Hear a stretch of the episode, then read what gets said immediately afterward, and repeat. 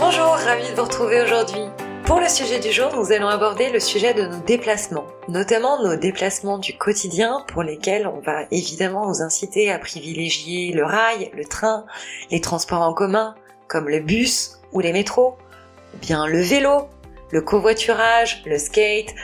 Peut être très créatif, il y a beaucoup de moyens de mobilité euh, pour des petites mobilités aujourd'hui, donc profitons-en.